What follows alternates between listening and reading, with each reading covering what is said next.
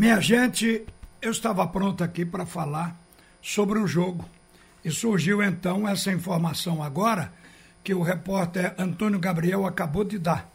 É um furo de reportagem de que a diretoria do esporte foi demitida por inteiro. São cinco diretores. Razão desta saída coletiva.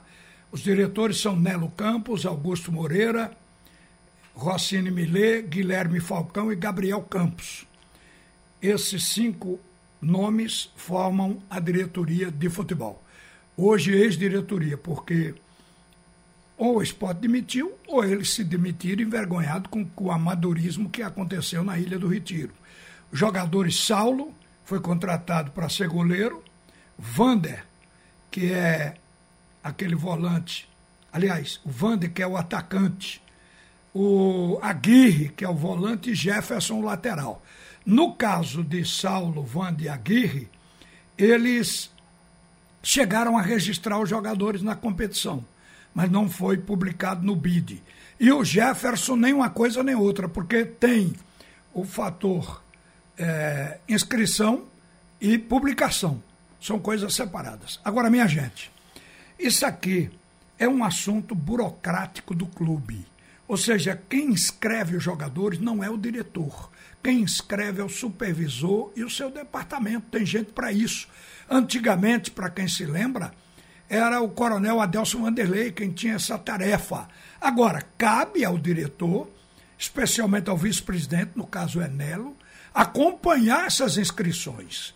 Por que, que não foram feitas? Veja bem, repare o prejuízo que o esporte vai ter. São quatro jogadores pelo menos três meses de salários o esporte vai ter que bancar.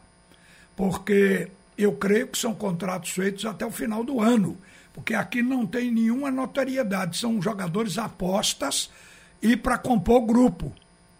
Então, eles devem ter contrato de três meses. É um prejuízo para o esporte, porque já que esses jogadores que vieram para eles como reforços deveriam entrar no time, ver, ver a bronca da coisa o clube vai ter que pagar, mas antes disso, o técnico não vai poder usar. Ou seja, se era para completar o time do esporte, já não se completará. E ainda fica, então, o prejuízo de ter que pagar o salário deles durante pelo menos três meses. Isso é de um amadorismo muito grande. Agora, ainda tem explicações adicionais. Eu, inclusive, agora fiz uma mensagem, inclusive, para o Nelo, explicando, para ele dizer como foi o roteiro dessa mancada dessa pisada na bola, porque seguramente tem um departamento dentro do clube, todo clube tem, para fazer a inscrição. Então a diretoria está saindo, eu acho, com vergonha, porque é um negócio realmente que estremece, sem dúvida depõe contra quem está comandando o futebol do esporte.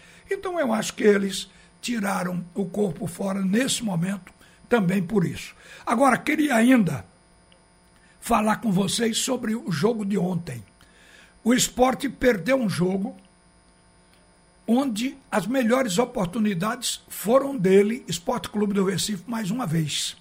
No primeiro tempo da partida, o esporte teve três chances de fazer o gol antes que o time do Fortaleza fizesse o único gol do jogo. Porque o esporte, aos 20, aos 25, aos 28, teve chance para lembrar a primeira, cruzamento de Everaldo e cabeçada na bola do Zé Wellison, só que cabeceou em cima do goleiro. Se o goleiro não junta os braços para pegar a bola, a bola bateria no peito e não entrava. Faltou tirar do goleiro. Segundo lance, o Everaldo deu para o André. André ficou de cara para o goleiro, o goleiro saiu para fechar, porque o André estava mais pela esquerda. O goleiro saiu para fechar o canto direito. Ele tentou colocar no canto esquerdo, então tinha que desviar do goleiro. E nessa desviada do goleiro, a bola abriu muito e o zagueiro lá do outro lado cortou. Gol perdido. Mas o gol mais perdido foi o do lance dos 28 minutos, porque foi uma bomba chutada pelo Hernanes lá de fora da área.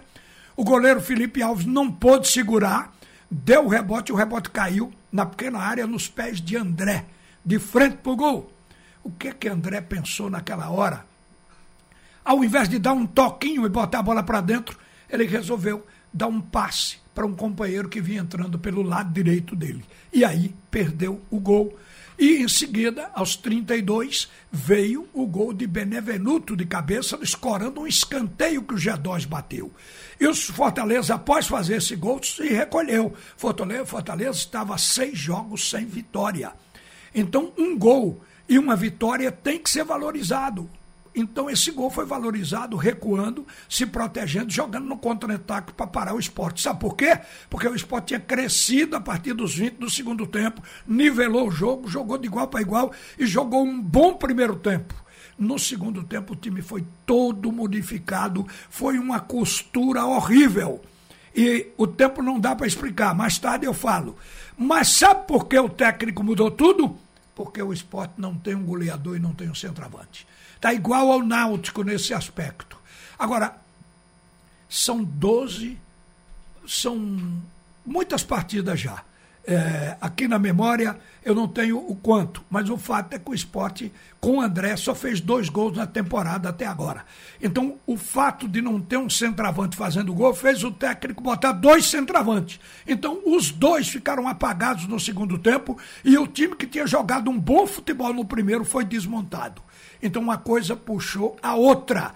O treinador, ele precisa ter uma visão, ter um foco onde está o maior dos problemas. E o maior dos problemas do esporte, a gente diz há muito tempo, é a camisa 9, é o centroavante, é o cara que define. Não só o centroavante tem que fazer gol, mas este é o primeiro a ser cobrado. Até daqui a pouco, gente, eu volto a uma hora para falar mais de futebol. E agora o Alexandre Costa vem com o primeiro tempo do assunto é futebol. A opinião de Ralph de Carvalho, o bola de ouro que diz todas as verdades.